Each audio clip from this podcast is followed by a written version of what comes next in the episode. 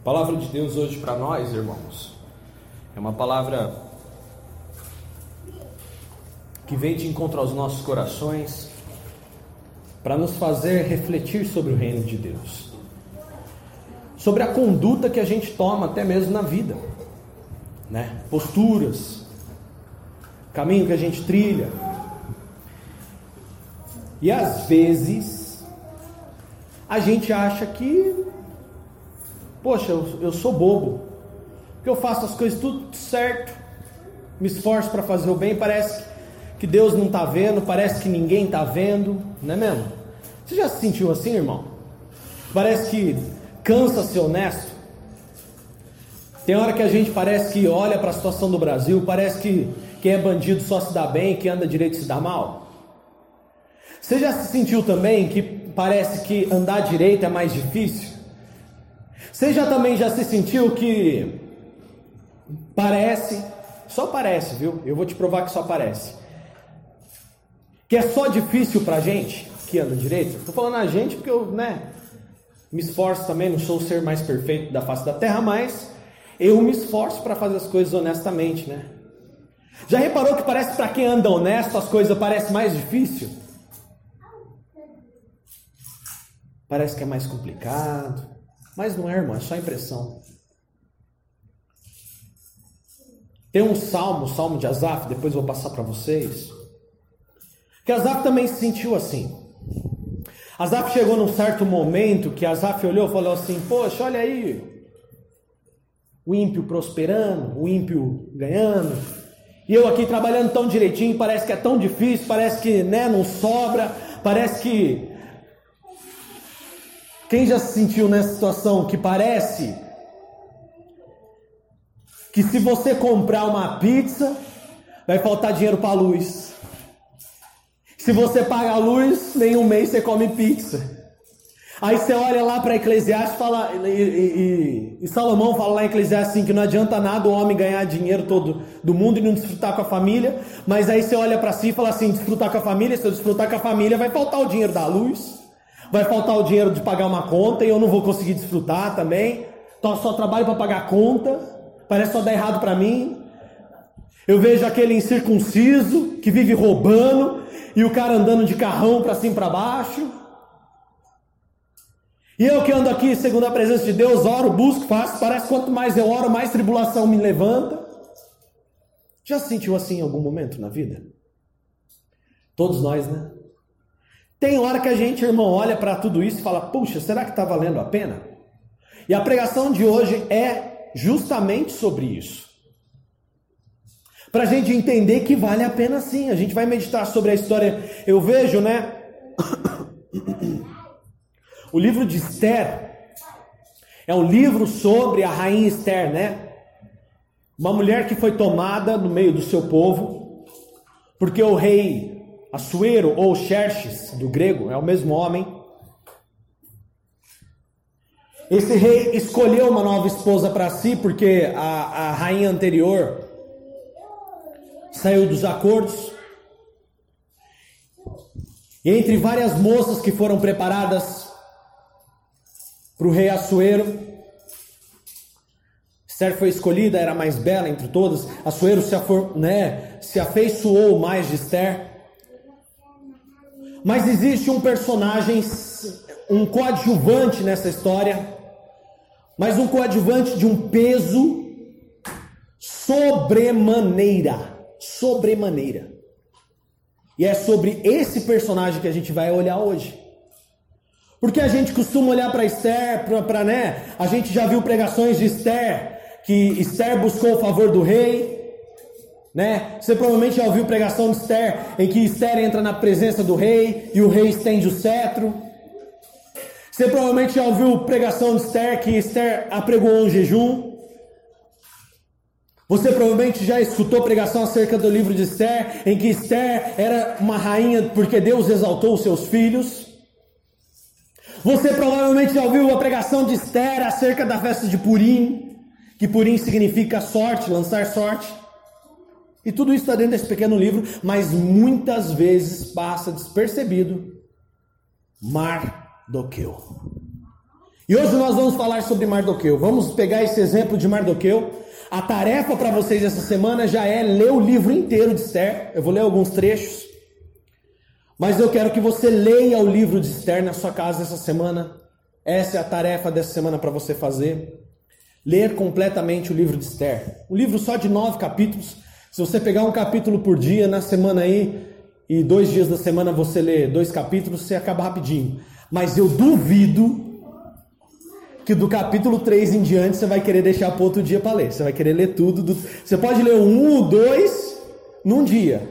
Mas quando você entrar no 3, você vai engatar primeiro e vai querer ir até o final. Já te, já te adianto isso. Esther é um romance. O livro de Esther é um romance, viu, irmãos? É um romance mesmo, envolve. É como se fosse uma história de novela, tá? Tanto que Esther é uma da, das histórias mais gravadas em filmes, essas coisas assim, né? Fora a crucificação, né? E outros temas assim. A história de Davi também é um romance, né? Davi, o Golias e tal. Mas Esther é uma das histórias mais filmadas, mais gravadas, regravadas. Tanto que Esther foi a primeira novela da Record. A Rainha Esther, né? Se você for ver lá atrás, quando eles começaram a fazer novela, começaram com Esther. Porque Esther já é um enredo pronto. É uma reviravolta fantástica. Todos abriram aí em Esther, capítulo 1? Diga amém. Então curve a sua cabeça e vamos agradecer pela palavra. Deus, em nome de Jesus, eu te agradeço agora pela palavra, obrigado pelo momento que estamos aqui entre irmãos. Senhor Jesus, aprendendo mais do teu reino e podendo ver o exemplo hoje de Esther e Mardoqueu. Senhor Jesus, nós queremos hoje que esse exemplo venha para a nossa vida, que esse exemplo seja um grande fator de motivação para colocarmos em prática o reino de Deus e confiarmos na Sua palavra. Deus, é em nome de Jesus que eu te glorifico, te exalto, agradeço, porque tu és um Deus maravilhoso e nós te bendizemos no nome de Jesus. Amém. Esther capítulo 1 e versículo 1 diz o seguinte: esses acontecimentos aconteceram nos dias de, de Assuero ou Xerxes, que reinou sobre 127 províncias, desde a Índia até a Etiópia, do trono real na fortaleza de Suzã. Xerxes governava seu império. Amém? Agora vai no capítulo 2,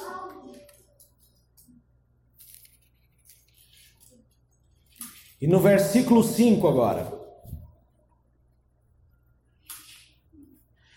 Nesse tempo, como havíamos lido, havia na fortaleza de Suzã, aonde ficava Xerxes, um judeu chamado Mardoqueu, filho de Jair. Era da tribo de Benjamim e descendente de Quis e Simei. Versículo 6: Sua família estava entre aqueles que com Joaquim, o rei de Judá, tinham sido deportados de Jerusalém para Babilônia pelo rei Nabucodonosor. Mardoqueu tinha uma prima jovem, muito bonita e atraente, formosa, chamada Radassa, também conhecida com o nome de Esther. Quando o pai e a mãe de Esther morreram, Mardoqueu a criou como sua própria filha. Versículo 8: Como resultado do, do decreto do rei, decreto de que haveria de ser escolhido, tá, irmãos? Uma nova, uma nova rainha. Esther e muitas outras moças foram trazidas ao palácio real na fortaleza de Suzã e colocadas sob os cuidados de Regai, o encarregado do harém. Regai ficou muito impressionado com a beleza de Esther e a tratou com bondade. Sem demora, providenciou que ela recebesse comida especial e tratamentos de beleza. Também lhe designou sete moças escolhidas do palácio real e a transferiu com as jovens para o melhor lugar do harém. Versículo 10: Mardoqueu havia instruído Esther a não revelar a ninguém sua nacionalidade, nem a origem de sua família. Todos os dias Mardoqueu caminhava perto do pátio do harém para saber notícias de Esther e descobrir o que estava acontecendo. Vai lá no versículo 15 agora, para você saber quem era Esther. Esther era filha de Abiail, tio de Mardoqueu. Mardoqueu havia adotado Esther, sua prima mais nova, como filha. Quando chegou a vez de Esther se apresentar ao rei, ela aceitou o conselho de Regai, eunuco, encarregado do harém, não pediu nada além do que ele sugeriu e agradou a todos que a viram. E aí Esther foi escolhida. Agora vai lá no versículo 21. Certo dia, quando Mardoqueu estava de serviço junto à porta do palácio real, dois eunucos do rei, Bigitana e Teres, guardas da porta dos aposentos do rei, se indignaram com o rei Assuero, ou Xerxes, e conspiraram para matá-lo. Mardoqueu, porém, soube do plano e transmitiu a informação para a rainha Esther, que contou ao rei em nome de Mardoqueu. Quando o caso foi investigado e descobriu-se que o relato de Mardoqueu era verdadeiro, os dois homens foram enforcados. E agora grave essa última frase desse versículo. E tudo isso está registrado no livro da história do reinado do rei Xerxes, ou rei Assuero. Glória a Deus, irmãos. Amém? É engraçado, né, que a situação em que Mardoqueu e o povo de Israel vivia era uma situação de exilamento. Esse exílio foi previsto no livro do profeta Jeremias. Isso que eles estavam vivendo, Jeremias profetizou, Ezequiel profetizou e vários outros profetas da época deles profetizaram: olha, Israel vai ser subjugada por Nabucodonosor. E aí eles foram presos, levados cativos, espalhados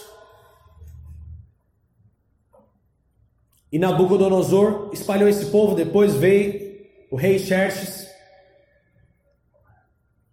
e toma o controle. E aí a gente se encontra nesse momento.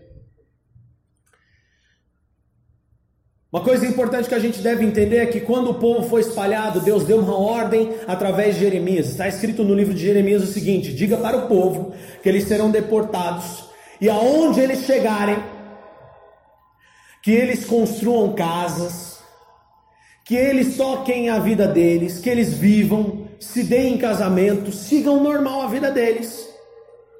Porque essa é a vontade de Deus e no tempo certo Deus os libertará. Deus permitirá a sua volta. Então aqui você vê que a postura de Mardoqueu, Esther e todo o povo de Israel que estavam lá na região de Suzã, a ordem que eles receberam de Deus, eles estavam cumprindo, eles estavam vivendo. Mardoqueu e, e aqueles do povo de Israel estavam sendo obedientes à palavra de Deus. Eles não eram um povo rebelde, um povo revoltado porque estavam cativos ou exilados. Então a primeira coisa que a gente aprende dessa história é em que situação eu me coloco como obediente. Será que para eu ser obediente é só quando tudo está bem? Será que para eu andar em obediência é só quando as coisas dão certo e como eu quero? Ou será que eu sou um obediente incondicional? A palavra de Deus é fiel que diz: quando Jesus estava naquele local de um poço, ele vira para aquela mulher e ele diz assim: mulher, Deus procura, Ele está procurando verdadeiros adoradores que adorem em espírito e em verdade.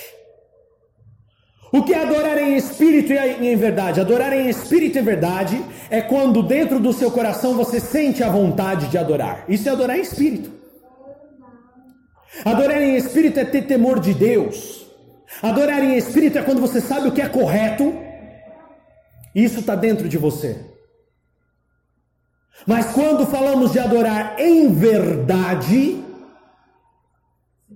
significa ter atitudes e prática da palavra de Deus. Deus hoje procura pessoas que adorem em espírito e em verdade. Pessoas que saibam o que é correto e pratiquem. Não pessoas que simplesmente saibam o que é correto. A gente está vivendo um momento no mundo em que a pessoa, essas, esses dias mesmo eu falei isso na pregação, acho que na semana passada, as pessoas acreditam que vão poder ir para o carnaval essa semana com a desculpa mais medíocre de que vai pregar na avenida e que Deus tem a ver com isso, irmãos. Deus não tem nada a ver com isso. Ah, mas está indo lá para pregar. Então, Jesus precisou ir no prostíbulo para pregar para aquela prostituta? Não. Jesus não precisou estar num prostíbulo para pregar para uma prostituta. Jesus, ele sabia muito bem que era necessário adorar ao Pai em espírito e em verdade, e que em determinados lugares ele não entraria. E que de determinadas festas ele não participaria. Jesus nos ensinou que adorar em espírito e em verdade era como Mardoqueu e aquele povo de Israel em Suzã. Independente das coisas que aconteçam, eu não vou me sujar. Eu não vou me sujar. E aí eu vejo as pessoas me arrumando a desculpa esfarrapada que vai para o carnaval pregar agora. Não importa, o importante é estar tá pregando Jesus. Importa sim, irmãos. Importa sim. Eu não vejo Jesus em nenhum momento, eu não vejo ninguém embriagado aceitando Jesus na Bíblia. Havia um certo homem bêbado da província de Jerusalém que decidiu, decidiu aceitar a Cristo. Eu não vejo ninguém em, em, fora do seu senso, escrito, escrito na Bíblia, havia um homem fora de senso, em que de repente decidiu aceitar a Cristo. Não existe relato disso na Bíblia. E o que o mais do carnaval tem é isso. Então a primeira coisa que nós devemos entender nessa pregação antes de darmos continuidade é que tudo isso que aconteceu na vida de Mardoqueu e que eu vou te revelar hoje aqui só aconteceu porque Mardoqueu era um adorador de espírito e de verdade. Mardoqueu tinha a consciência de Cristo e ele sabia que ele rompia com as práticas do pecado e do mundo. Essa é a grande diferença. Ele não aceitava. Fato que o rei Assuero colocou um primeiro-ministro de nome Amã. E Amã era filho de Amedata, um homem agagita. Daniel, o que é um homem agagita? Um homem agagita era um homem proveniente dos vermelhos.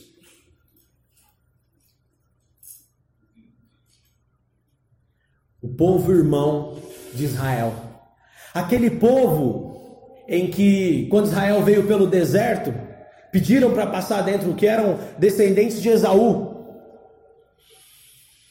Aquele povo em que eles estavam passando e daí chegaram de frente os, os próprios irmãos, porque Israel era descendente de Jacó e aquele povo era descendente de Esaú, os vermelhos. E aí chegaram de frente ao território dos parentes e o povo de Israel falou: Olha, podemos só passar pelo meio de vocês, não vamos fazer nada, só queremos passar para cortar caminho. Não, por aqui vocês não vão entrar, não. Quero mais que vocês se lasquem aí no meio do deserto. Entenda quem era Amã no contexto de Esther. Era um homem agagita, descendente do povo dos vermelhos. E aí,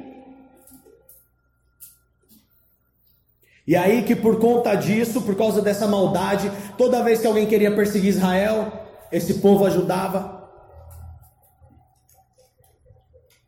E esse povo perseguia. E sempre Israel teve uma contenda com seu irmão descendente de Esaú. E aí, Daniel? E aí que a mãe era descendente de Esaú, enquanto que Mardoqueu era descendente de Jacó. Tribos inimigas. E diz a palavra de Deus, depois do capítulo 3, capítulo 3 eu quero que você leia, e você vai ver que Mardoqueu não se curvava, não se curvava perante o primeiro-ministro.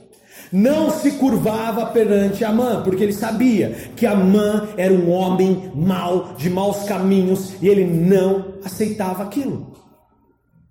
Todo mundo se curvava porque Amã impunha isso, e Mardoqueu não. Mardoqueu ficava no canto dele e não se curvava. Mas haviam alguns no meio daquele povo que chegaram para Amã e falaram: Você já viu aquele homem Mardoqueu? Da tribo de Benjamim? Opa, Benjamim é de Israel. Ele não se curva para você. Ele não se curva para você, Amã.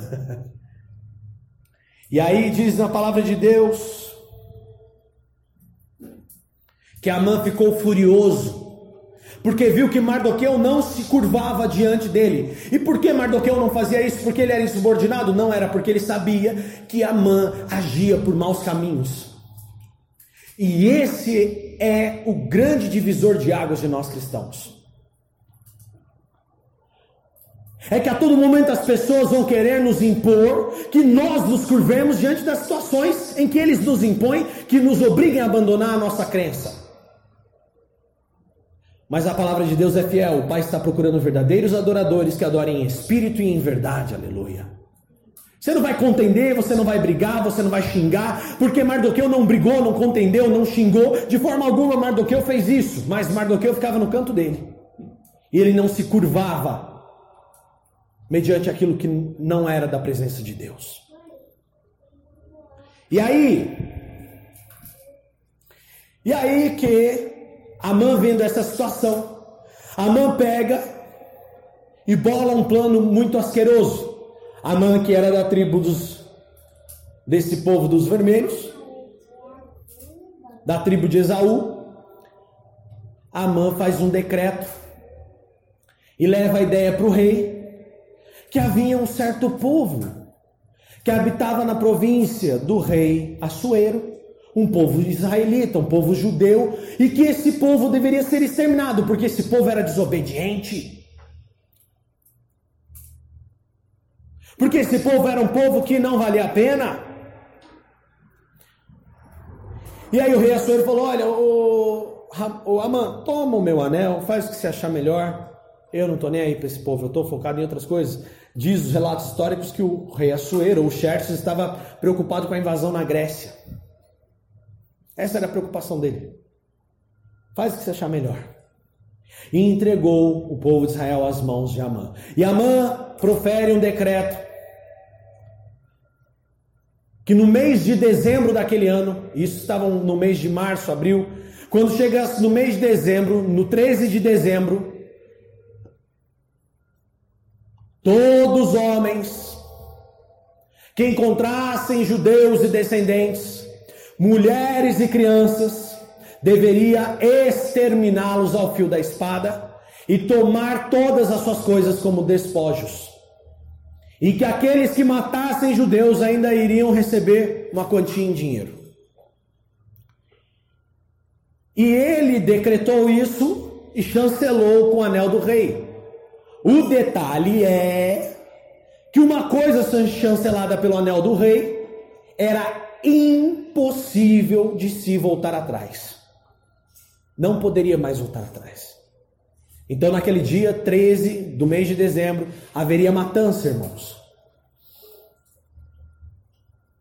Mardoqueu fica sabendo disso, corre, avisa o povo, coloca o povo em oração e volta para avisar isso a Esther. Ele relata isso para Esther e fala: Esther, você tem uma situação nas mãos e talvez Deus tenha te levantado para isso. Então faça alguma coisa. Esther se colocou em prontidão e ficou esperando para que o rei a chamasse. Passou-se um tempo, Esther não falou com o rei. Mardoqueu torna a falar com ela e diz assim: Olha, Esther, eu vou te dizer uma coisa. Não pense você que você vai se livrar. Porque se assim a espada cair do seu povo, você também cairá. Foi então que Esther manda uma resposta para Mardoqueu e fala, fala o seguinte: Isso é importante que você entenda, irmão. Esther fala assim: Olha, Mardoqueu fala para o povo então. em três dias orar e jejuar pela minha vida. E eu e as minhas criadas vamos fazer isso também, três dias de oração e jejum. Ao terminar esses três dias, eu vou entrar na presença do rei. E essa história é um pouco mais conhecida porque todos sabiam que qualquer pessoa que entrasse na presença do rei sem ser chamado, essa pessoa não receberia nada mais, nada menos do que a pena de morte. Então, morto por morto, se não há o que fazer, eu vou na presença de Deus e vou entrar para falar com o rei. Passado três dias, se você ler lá o livro de Esther, você vai ver que Esther entra na presença do rei. E o rei estende o cetro para salvar a vida de Esther.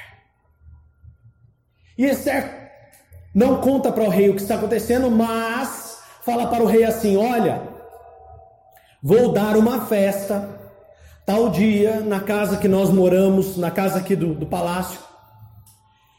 E o senhor está convidado. Ok? O rei, como gostava muito de Esther, o rei falou: positivo, eu estarei lá. E aí, irmãos?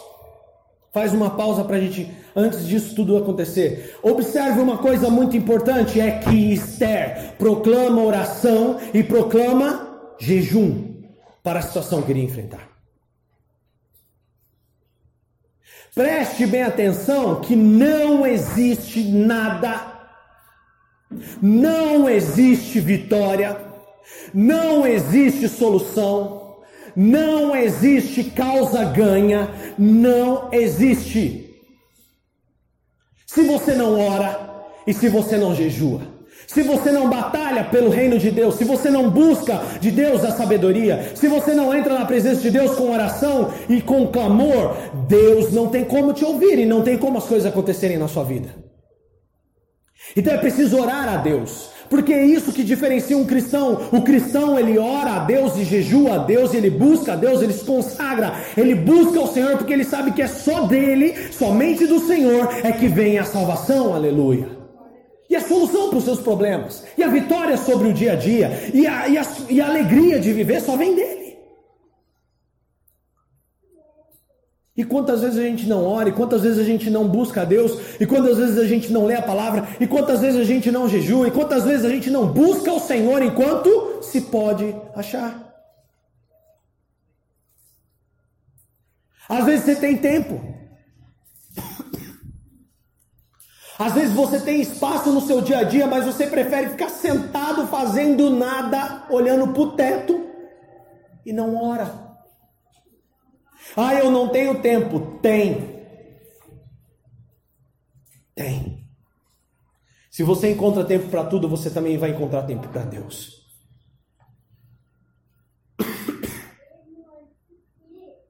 Veja a fidelidade que Mardoqueu tinha.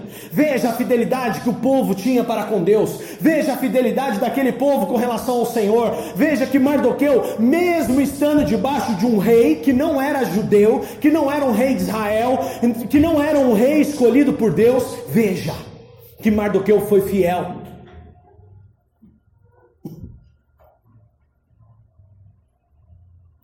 E a rainha Esther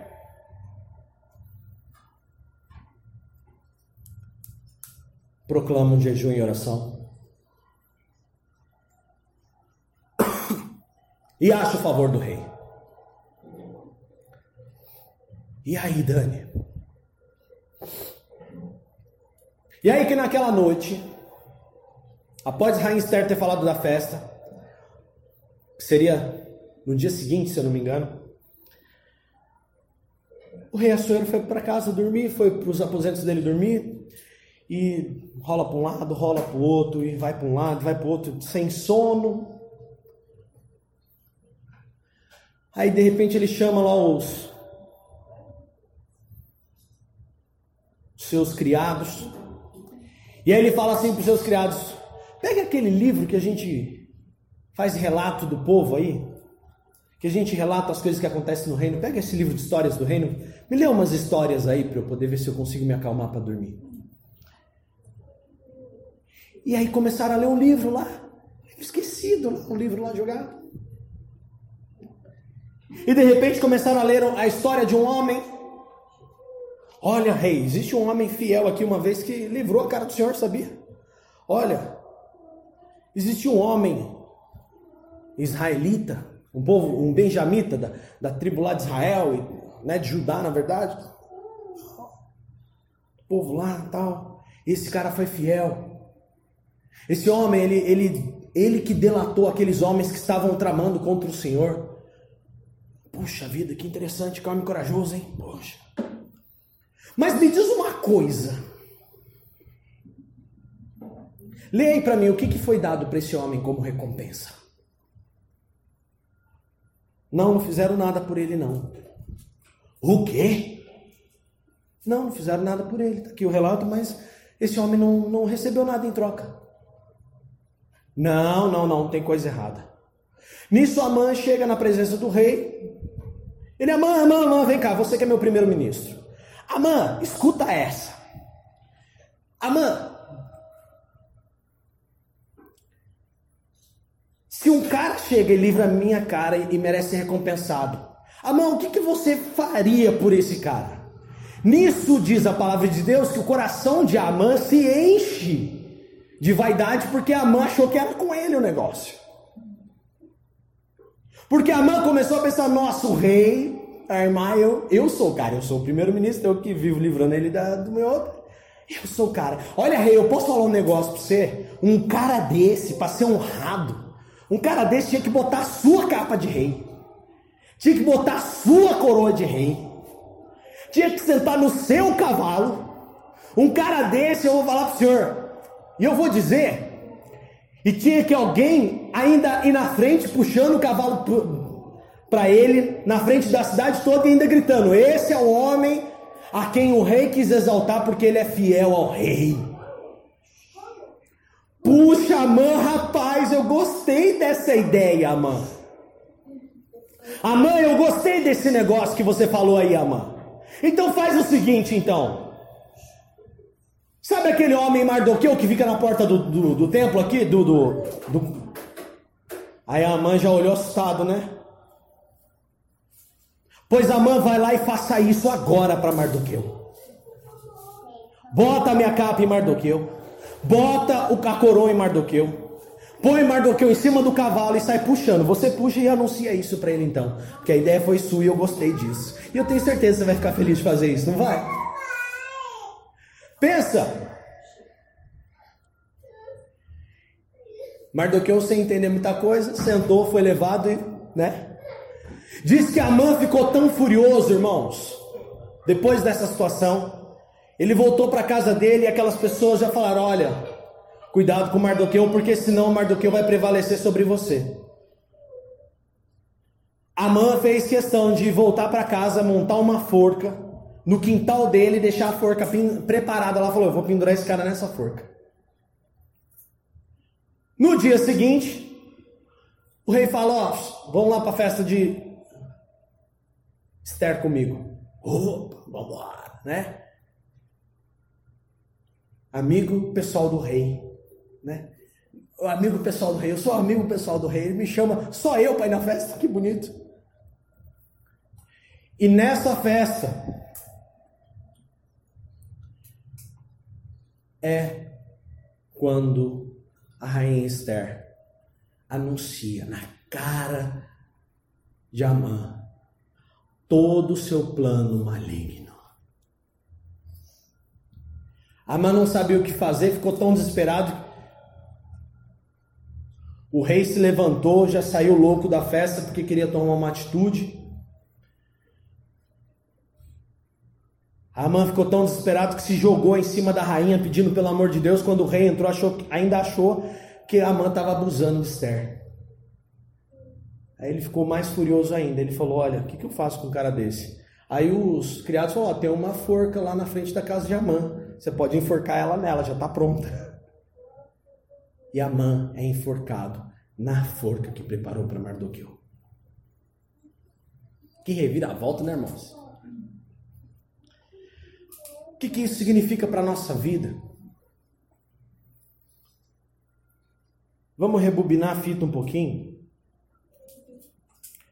Mardoqueu era adorador em espírito e em verdade.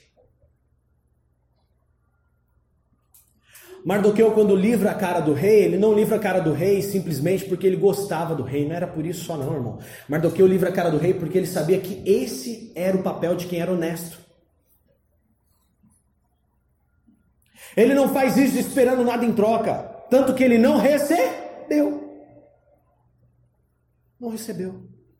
Só que uma coisa eu quero dizer hoje para você, irmão, dentro da palavra de Deus, é que nada é em vão. Nada fica em vão.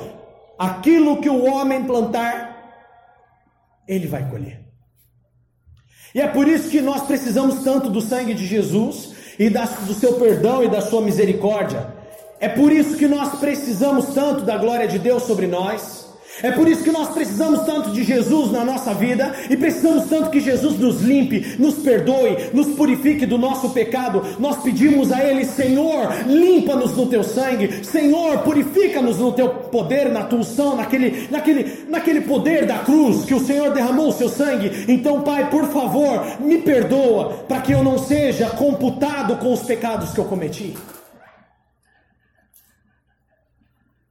Porque, irmãos, se Deus for colocar sobre nós e cobrar de nós cada pecado que nós cometemos, irmão, o inferno é pouco para a gente.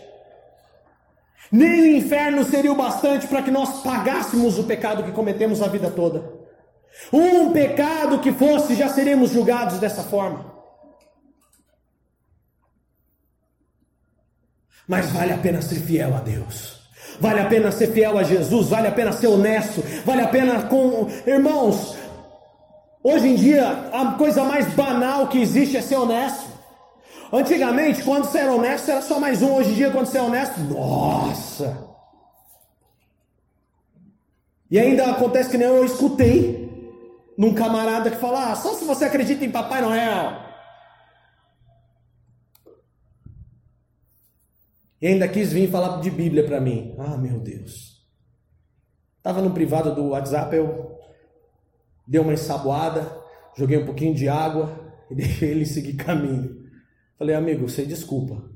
Mas eu sou fiel a Deus, e é porque somos fiéis a Deus, é que nós não estamos fazendo para A ou B, nós estamos fazendo isso porque somos fiéis a Deus, e Deus nos deu uma ordem: obedeçam, sejam fiéis, paguem seus impostos, andem em direitos, não roubem o que é dos outros, e o que é dos outros entregue para os outros, façam o que é de vocês, e eu vou os abençoar, aleluia.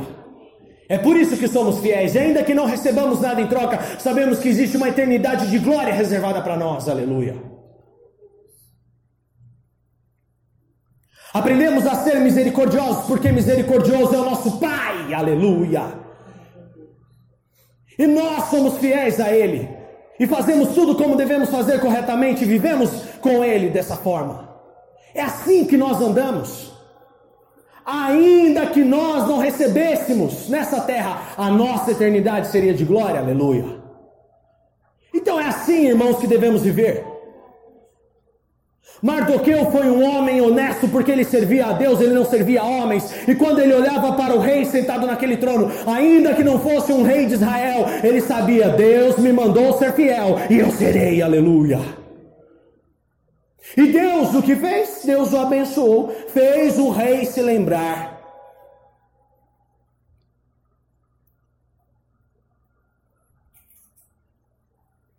Foi fiel a Deus? Rejeitou a corrupção, andou corretamente, não andou com os filhos dos ímpios, aqueles que praticam impiedade, destroem a vida do próximo. Deus, a seu tempo, não porque Ele é obrigado, mas porque Ele é justo, irá recompensar a cada um de nós segundo as nossas obras. Aleluia. Basta sermos fiéis a Ele. E diz que o rei não revogou aquela lei do dia 13 de dezembro, mas diz que o, lei, o rei sancionou agora uma nova carta.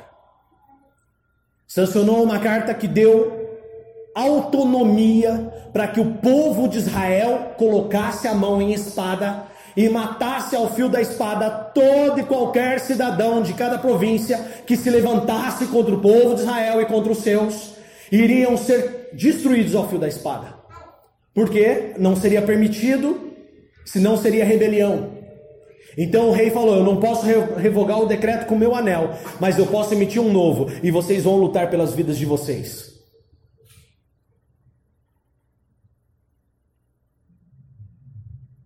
Deus não vai fazer uma. Deus não vai distorcer a lei por causa de você. Deus não vai ter jeitinho com você, não é jeitinho. Eu canso de ouvir isso. Por muito tempo eu ouvi, eu vi gente dar testemunho na igreja. Eu vi um pastor pregar uma vez falando que chegou no aeroporto lá e começou a fazer palhaçada, se fez passar por outra pessoa e contando como testemunho isso na igreja, falsidade ideológica. Eu saí do culto, irmão, fui embora pastor na igreja ensinando falsidade ideológica, picaretagem 171 para cima das pessoas e dando glória a Deus por isso. Misericórdia, irmãos. Nós não somos picaretas, nós não somos 171, nós somos servos do Deus vivo e vamos fazer o que está no nosso alcance e aquilo que Deus nos permite. E o que for fora da lei a gente não faz. E é assim que Deus trabalha conosco. Se você for fiel a Deus, Deus será fiel a você, irmão. E é assim que Deus trabalha. Quando chegou aquele dia 13, o povo de Israel se defendeu. Destruiu aqueles que queriam destruí-los. Só que tem um outro diferencial nessa história. Mesmo o povo de Israel vencendo e destruindo seus inimigos, o povo de Israel não pegou os pertences daqueles que foram destruídos. Ao contrário do que o decreto seria para que cada israelita morto, que era para ser tomado as coisas deles, né? O povo de Israel não tomou despojo do outro povo. Sabe por que, que não tomou, irmãos? Não tomou porque o povo de Deus sabe que o que é nosso é nosso e o que é dos outros a gente não precisa. Ainda que a gente veja o, o inimigo ser destruído, ainda que a gente veja pessoas que nos desejam o mal, irem à falência, nós não desejamos o mal para eles, porque sabemos que isso é ruim, e sabemos que não devemos guardar rancor das pessoas, porque somos servos fiéis a Deus, aleluia. E acreditamos em Jesus e acreditamos que Deus está vendo todas as coisas. Então não desejamos o mal nem para os nossos inimigos. Mas a casa de Amã foi toda destruída. E todos os seus filhos foram enforcados. Então hoje, irmão, eu quero te dizer uma coisa. Ainda que você acredite que tudo que você está vendo, Deus, tudo que você está fazendo, Deus não está vendo. Ainda que você acredite, ainda que por um momento você pense que Deus não está olhando para as lutas que você tem travado para poder fazer o reino de Deus e a sua empresa acontecer, o seu trabalho, a sua vida, a sua família, ainda que você pense isso, Deus está olhando e contando tudo para nós, anotando tudo. E às vezes as pessoas pensam que o sucesso, o resultado, a felicidade é sorte. Nunca foi por acaso, sempre foi fidelidade a Deus. Nunca foi por acaso, sempre foi porque nós decidimos sermos honestos, porque estamos sendo honestos não para ser melhor do que ninguém, mas sim porque o nosso Deus nos ensina a ser como tal. Aleluia. Fique em pé.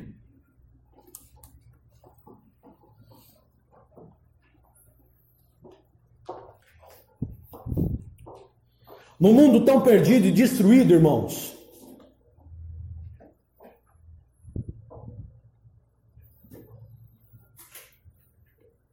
No mundo tão destruído, no mundo tão perdido, no mundo tão acabado, no mundo tão sem valores, no mundo tão sem raízes, no mundo tão superficial, parece até normal ser falso, mentiroso, enganador. Parece normal ser iníquo, parece normal. A palavra de Deus não mudou e Deus ainda é o mesmo. Então, normal, irmão, é a gente estar de pé, com o pé no chão e o chão no nosso pé. Isso é normal. O resto não tem nada normal, não. Deus está procurando adoradores em espírito, pessoas que saibam que precisam de Jesus e em verdade, pessoas que tenham atitude. Amém? Vamos orar para essa palavra. Pai, nós vimos hoje o exemplo de Mardoqueu. Deus, sabemos que não é fácil, mas sabemos que obedecer é preciso. Senhor Jesus, sabemos que se fosse fácil, todos fariam, qualquer um faria. Mas como não é fácil, nós queremos perseverar. Nós queremos lutar para continuar de pé. Nós queremos ser honestos, sim. Nós queremos ser fiéis a Ti, sim. Queremos honrar nossas famílias. Queremos honrar nossas esposas, nossos esposos, nossos filhos, nossos pais. Queremos, sim, Senhor, porque estamos fazendo isso ao Senhor. Senhor Jesus, fazemos porque sabemos que o Senhor é quem está recebendo tudo isso. Porque sabemos que o Senhor, ó Pai, quem está na frente. Senhor Jesus, pagamos os impostos da nossa empresa honestamente porque sabemos que estamos fazendo isso para o Senhor. E Deus, em nome de Jesus, se ainda há pessoas no nosso meio que não agem dessa forma, Pai, que agora nós tenhamos fé, que nós tenhamos obediência, que nós tenhamos, Senhor Jesus, verdadeiramente postura, atitude de verdadeiro adorador, adorador que não só pensa no que é correto, mas age, Senhor. Por isso hoje, Deus, eu te agradeço, porque é o Senhor quem nos sustenta, e tudo que fazemos de bom vem do Teu Santo Espírito que habita em nós. Se dependesse de nós, seres humanos falhos, nós não faremos nada. Mas porque o seu Espírito habita em nós, nos desperta uma boa consciência e nos faz fortes para poder realmente, Senhor, fazer aquilo que é necessário, fazer aquilo que é digno, obedecer a Sua palavra e sermos fiéis. Então, obrigado, Senhor, porque o Teu Santo Espírito está tanto a agir quanto a efetuar na nossa vida, tanto pensar quanto acontecer, pertence a Ti, Senhor. Então te agradecemos porque está nas nossas vidas. Entregamos nossas famílias em tuas mãos. Entregamos nossas empresas, nosso trabalho, nossa casa. Entregamos tudo para ti, porque é tudo teu. E confiamos no Senhor de todo o nosso coração, de toda a nossa vida e de todo o nosso pensamento. Em nome de Jesus nós oramos a Ti, Senhor. E hoje consagramos a nossa semana ao Senhor. Muito obrigado por essa palavra. E que sejamos fiéis, corajosos, perseverantes e valentes como Mardoqueu e como a rainha Esther. Que nós não nos afastemos de ti, Senhor. Que a sua palavra e a oração não, não se afaste de nós e que sejamos fiéis à tua palavra e a ti, Senhor, no nome santo de Jesus. Aquele que vive e reina para todo sempre. Amém e amém em nome de Jesus. Diga assim: eu concordo. Em nome de Jesus. Aplauda ao Senhor.